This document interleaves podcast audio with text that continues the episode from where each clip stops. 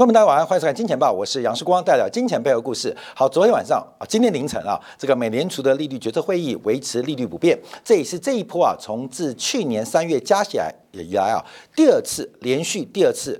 暂停升息的发展，那市场啊，在根据整个利率决策的一个会议摘要，还有包括鲍威尔的记者会的这个观察啊，认为这个美联储升息的周期来到了终点，再配合美国财政部发债的规模低于预期，激励了从美国国债的反弹带到美国股市的反弹。那怎么做解读观察呢？怎么看待连续两次暂停加息啊？我们今天来大家来做一个解读。啊，我们标题提到，因为事实上从过去历史经验，美联储这种紧急加息而且快速加息经验，其实出现过几次。那最终的变化如何？我们会用几次的节目跟大家做分享。那现在美联储最困难的是第一个，通胀到底解决了没？通胀到底放缓了没？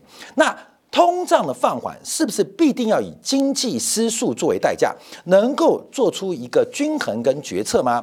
我们等一下顺便对比啊，其他几家央行所做新的最新讲法，包括了金融稳定、物价稳定跟经济稳定这个新的三元悖论即将出现，能不能在物价稳定、经济稳定？同时追求金融稳定，有没有可能这个三者同时达成平衡？这个难度非常非常高，有三元悖论之说。等一下我们一并做说明。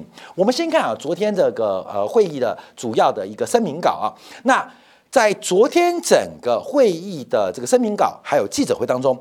最阴最阴的就走这边啊，最阴最阴就这边。从整个用词遣字啊，出现了一些改变啊，出现改变啊，就是把这个经济的一个增长啊，从原来啊，呃，这个持续性、坚定性增长，改变成实状啊，强劲的增长。所以，美联储在这一次的会议的这个利率决策的声明稿当中，唯一。鹰派的就走这句话，就是把原来的这个增长的形容词进行了更强化的说明，代表美国经济目前并没有软着陆，而且有继续这个呃高飞的一个现象啊，这是唯一鹰派的讲法。唯一鹰派讲法，那其他部分包括维持利率不变。我们看包括了这个五点二五到五点五。那最观察的是 IRB 啊，那目前的存款准备金利率百分之五点四啊。那这个利率不变，到底会对于债券的短期价格，还有对于整个值域曲线的影响，这是我们持续会做一个观察的。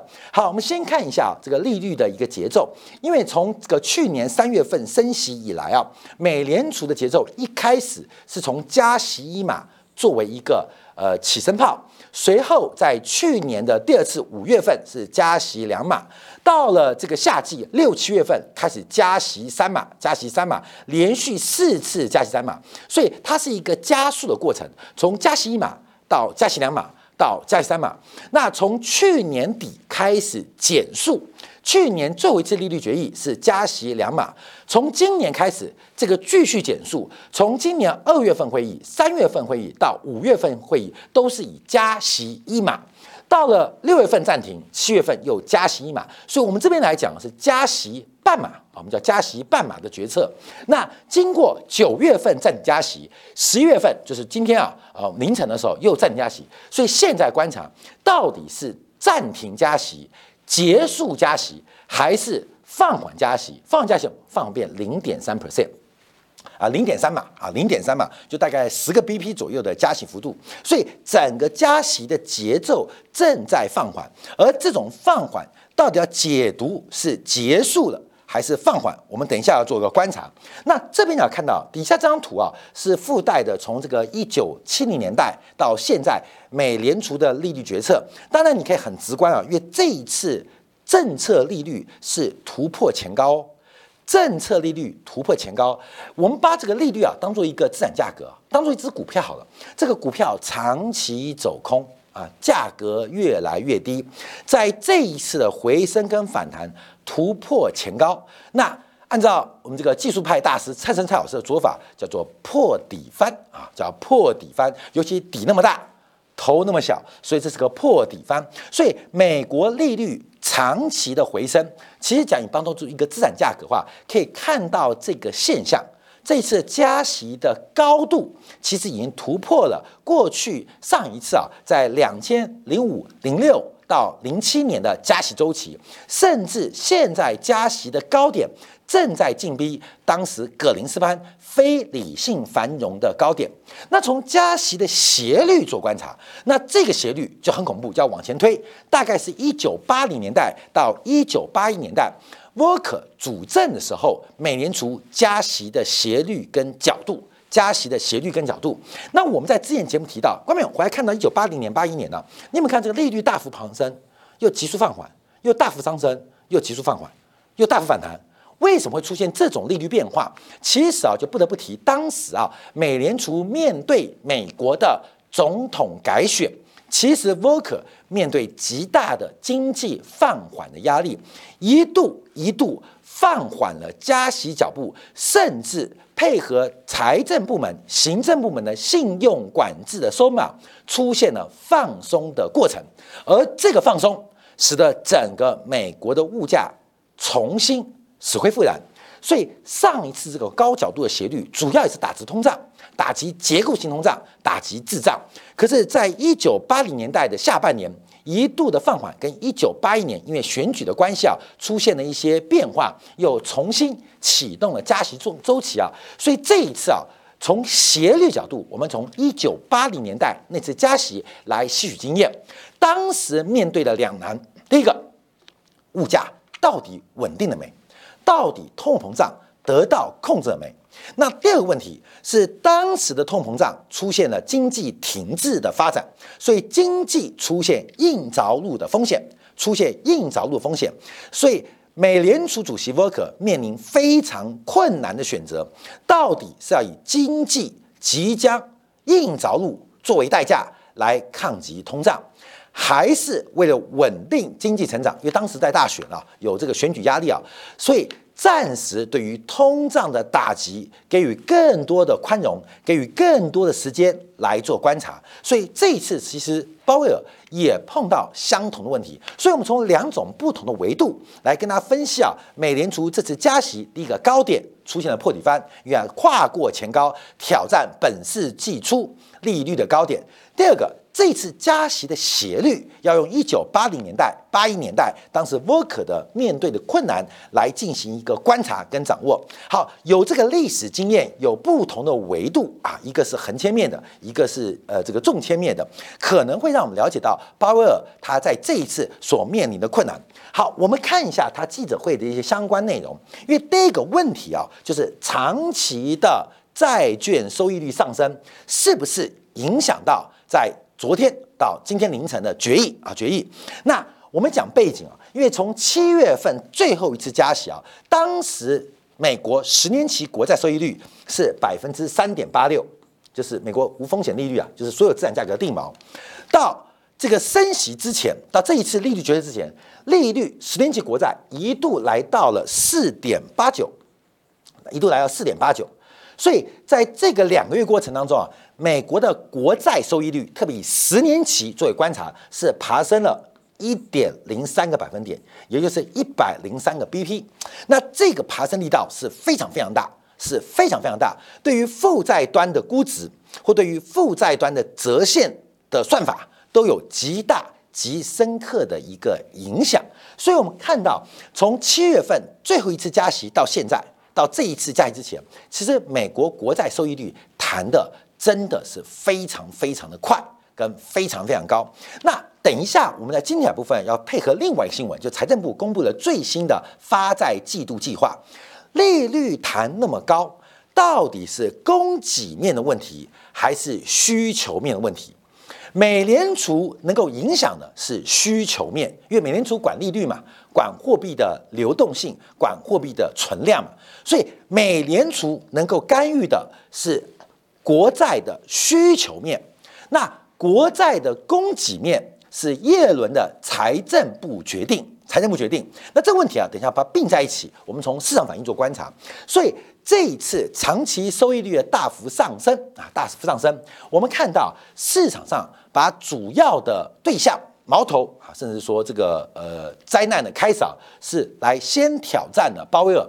长期收益上升是不是影响今天的利率决议？利率决议，那鲍威尔当然啊，这这个就义无反顾啊，对，就是我啊，就是我。为什么？因为代表我很大嘛，代表我才能影响世界，我才是上帝嘛。所以他提到长期收益上升主要两个原因：第一个，金融环境持续收紧，需求面在变化；第二个，长期利率反映市场对于利率途径的预期。需求面，所以事实上，记者的提问，鲍威尔接过球来讲，的确，我们美联储的做法政策影响到了市场啊，所以殖利率大幅的攀升啊，大家认为说殖利率走高会被制约美联储的决策，鲍威尔把这个球给丢了回来，那这个殖利率上升是我们的掌控之中。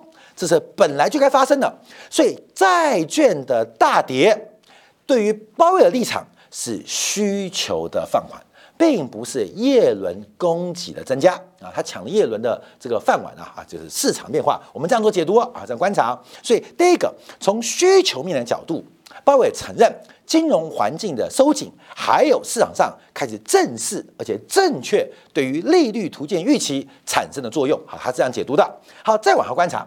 另外提到，假如啊，十二月啊十三、十四号不升息，是不是因为利率正到峰值，而且准备开始降息了？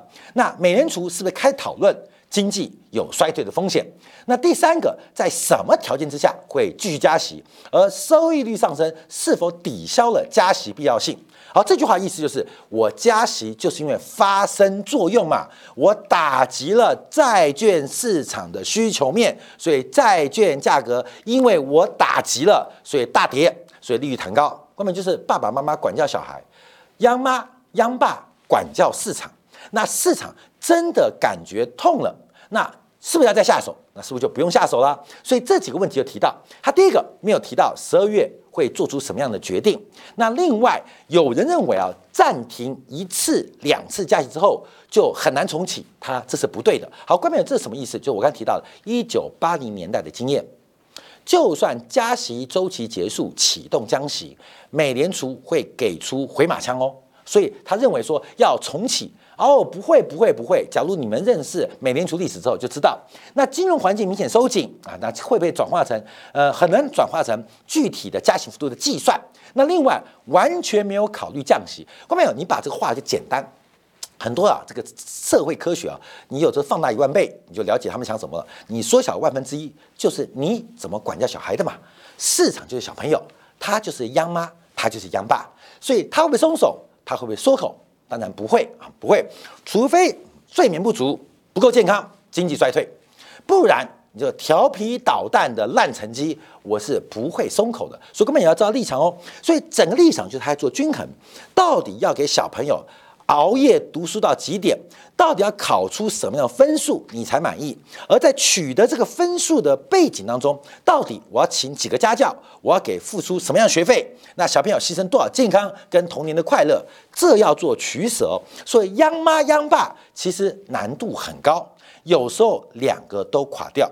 熬夜考不出成绩，身体也坏掉，童年没有乐趣，也有可能童年很有乐趣，成绩也很高，所以这是要动态的一个观察跟掌握。好，我们再往下看一下，针对国际局势的影响，就地缘政治的风险啊，那这一次是主要转向在中东的这个波动啊，这个包括了巴以冲突啊，另外包括罢工啊，对于油价啊，还有战争蔓延怎么影响？所以这一次啊，大家把这个焦点。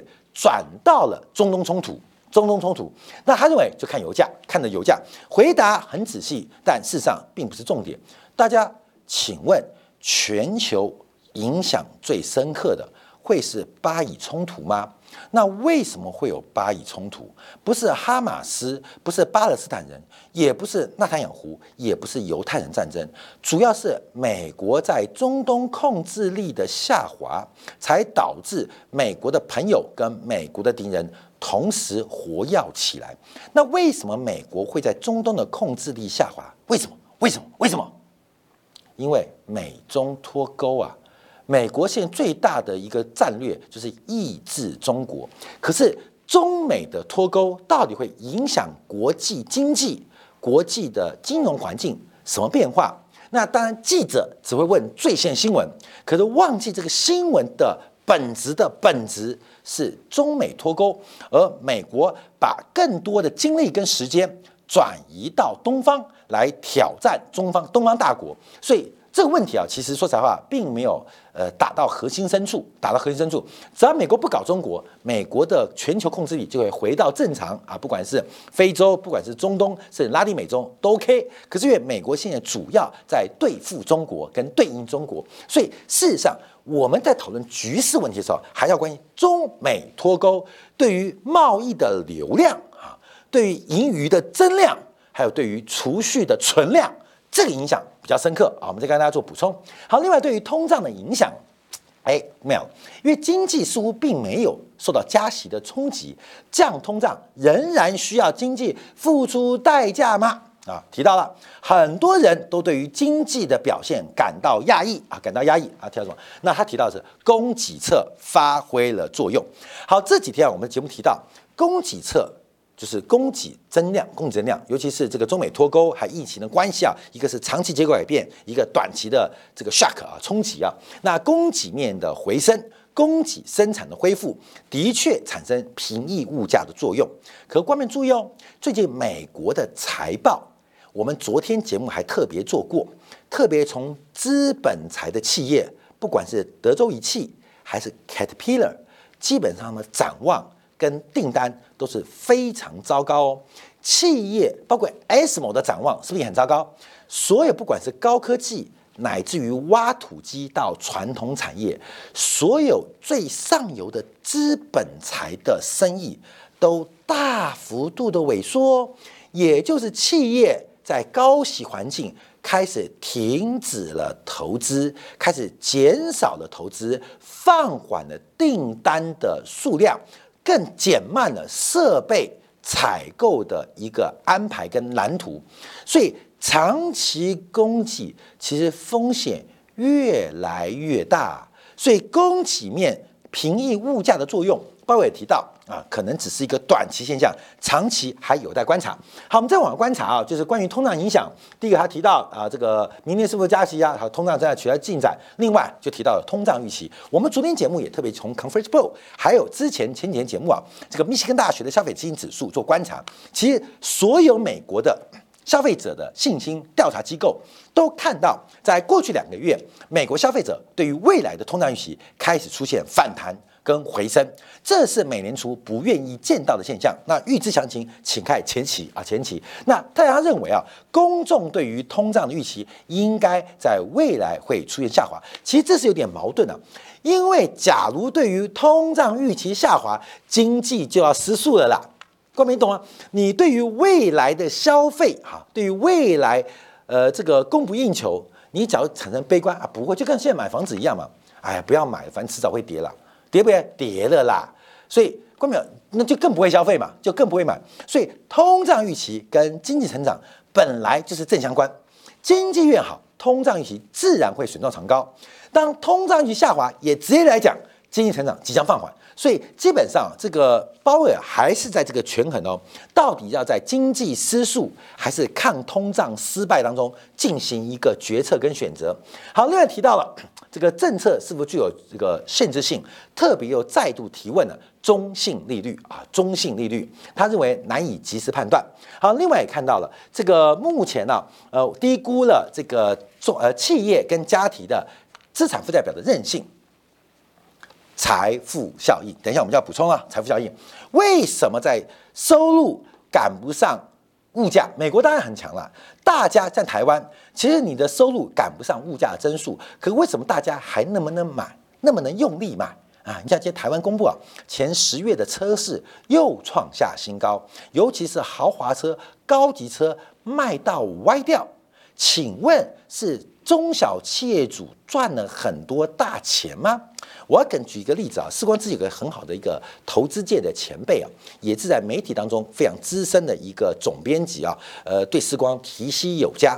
他什么时候换车的？你知道吗？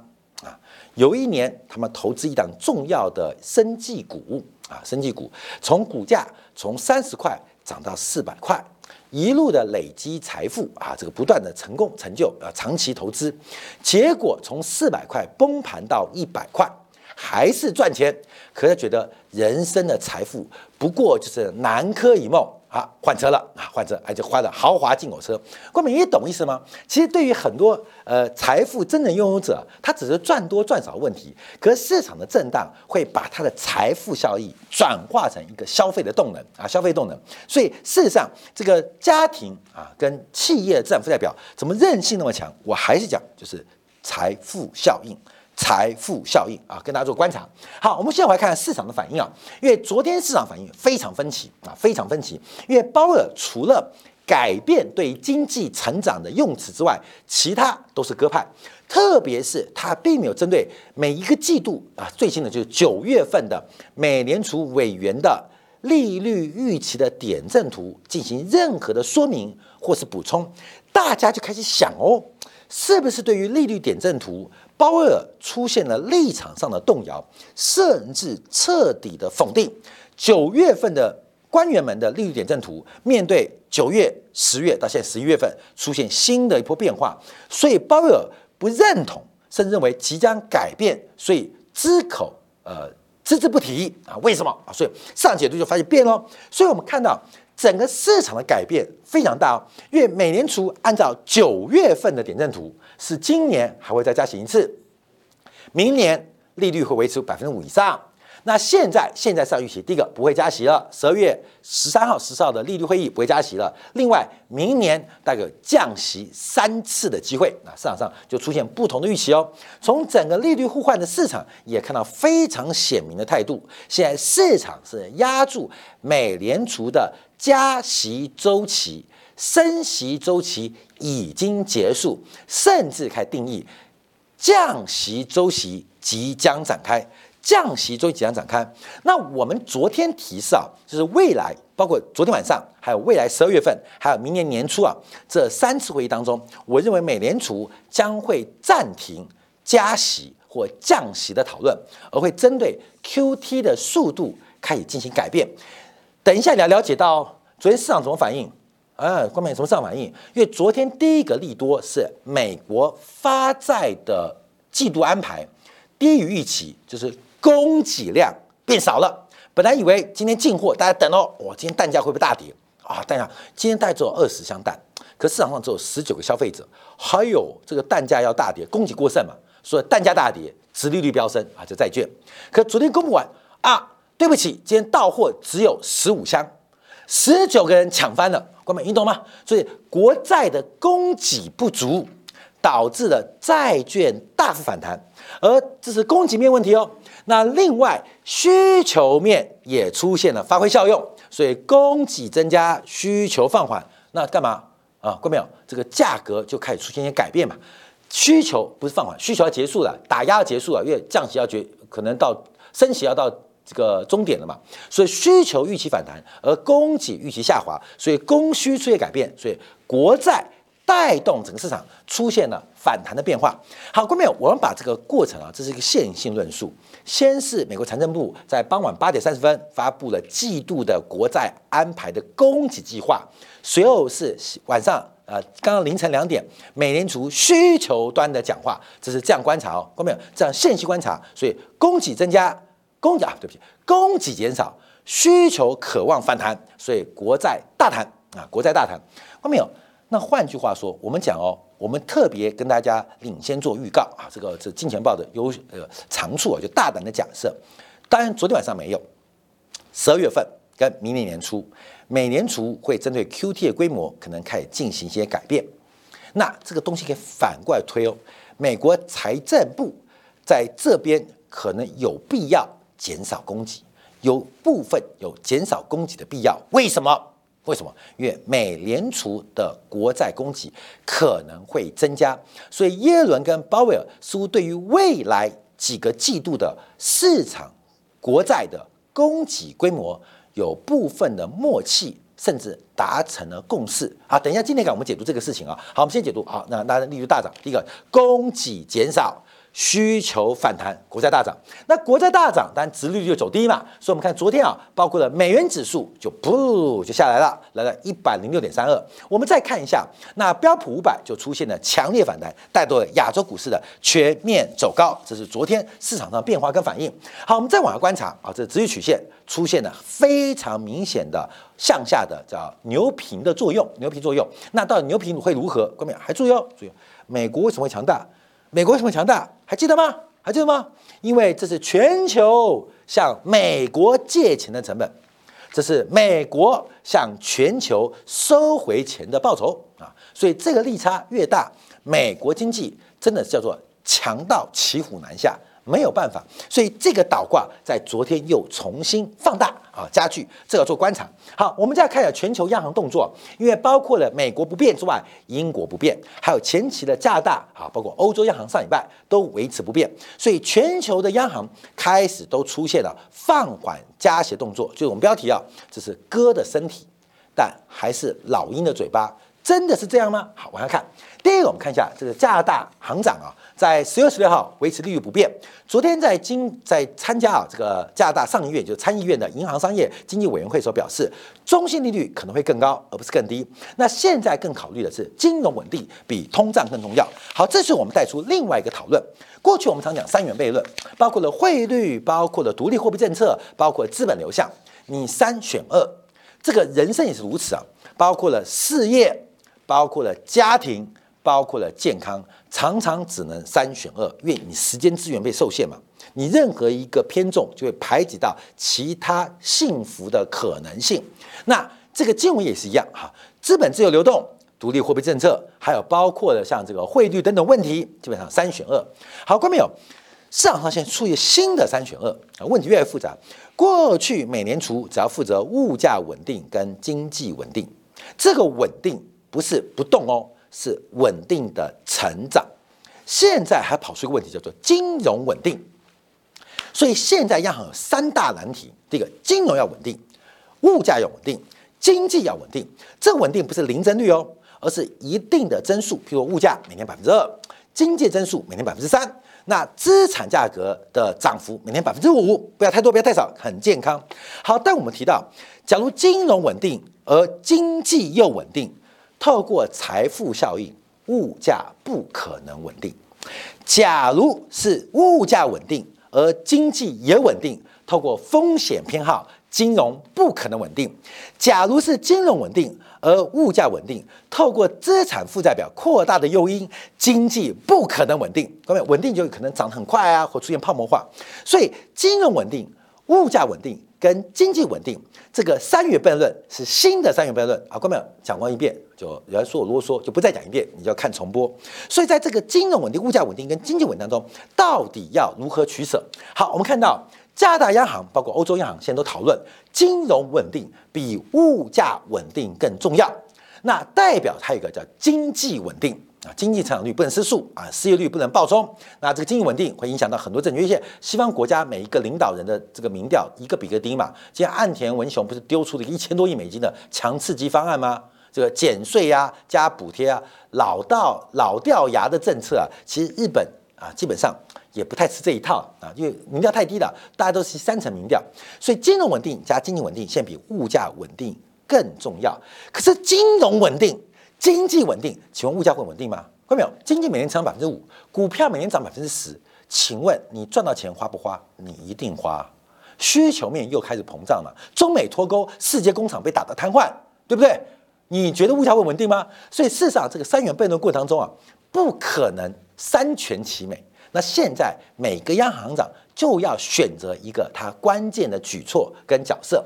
好，我们看到刚是加拿大央行，那我们这边看到是澳洲央行。澳洲央行在目前观察就是价格稳定啊，充分就业经济稳定，还有净稳定要取得平衡啊，取得平衡就先讲哦，怎么平衡？怎么平衡？你要事业要很成功，家庭要很幸福，健康要顾到，看到没有？你们每天上班八小时，然后晚上还可以陪子女读书，陪老婆散步，还顺便照顾爸爸妈妈。啊，看到没有？然后还能准时九点钟就寝，保持你健康的身体，你在做梦啊，你在做梦啊，所以要寻求一个稳定的做过程当中，其实非常困难。现在问题是你要锚定在哪边？我们看各国央行行长啊，现在似乎还没有锚定，只是把这个三个问题稳定三个稳定问题给拉了出来。三个稳定给拉了出来，到底要选择哪边？所以澳洲央行基本上他希望现在哦，注意哦，美国、加拿大、澳洲，哎，五眼联盟都希望至少先追求第一个叫做金融稳定啊，金融稳定。好，我们再看一下，这是瑞士央行。那瑞士央行就想法不一样了啊，它经过这个虽然紧缩周期暂停啊，几个月通胀下滑，可是通胀。重新升温的可能性正在升高。我们看过去近月以来啊，欧洲的天然气价格重新出现反弹，而且按照天然气周期来讲，明年的天然气似乎有一些非常大的想象空间。所以瑞士央行又再度提出警讯啊，提出警讯，似乎瑞士央行比较观察的是物价稳定啊，物价稳定。我金融很稳定了，因为瑞士信贷都已经倒掉了嘛，所以也没有稳定稳定，死掉了。好稳定啊，对吧？躺平是最稳定的状态啊，所以瑞士央行就比较积极的。我们看一下韩国央行，因为韩国啊公布最新十月份消费者物价指数，重新开始反弹，把高基期逐步耗尽之后，开始重新出现反弹的一个现象跟发展。所以韩国央行要做什么样的选择？我们看韩国股市过去这几个月跌幅是非常惊人哦。那经济的增速也出现大幅的放缓哦，而物价现在也重新死灰复燃哦。韩国央行在三个不稳定当中，我不知道它追求哪一个稳定。好，我们现在还是进入一个历史的关键时刻，就像一九八年代一样，任何的决策失误有可能导致经济失速，也有可能导致通胀的抵抗或对抗通胀功败垂成。到最后一步啊，呃，这个。是这个百呃，这个人生百里路啊，其实半九十嘛，对不对？百里路半九十，一半走到九十啊。可是最后那一路没跨过去，都会有失败风险。到底要在经济失速还是抗通胀失败当中，要进行一个决策？全球央行将面临一个非常复杂困难的转折哦，而这个转折，我们大胆预测，失败的可能性极高。为什么？因为全球央行的独立性。跟专业性受到外部的影响越来越大。好，休息片刻，我们讨论更重要的问题。大家都看国债，那国债的需求面讲完之后，我们就要讲国债的供给面。昨天美国国债啊，这个新的季度的配发跟发债计划出现了大幅低于预期的发展，配合美国经济数据非常诡异变化，包括职缺暴增，可是制造业的采购经理人指数暴跌的影响，出现了非常多的。不同解读，怎么做观察？稍后在今天两部分，我们把这部分供给端地方留在下半段来为大家做进一步的分享跟说明。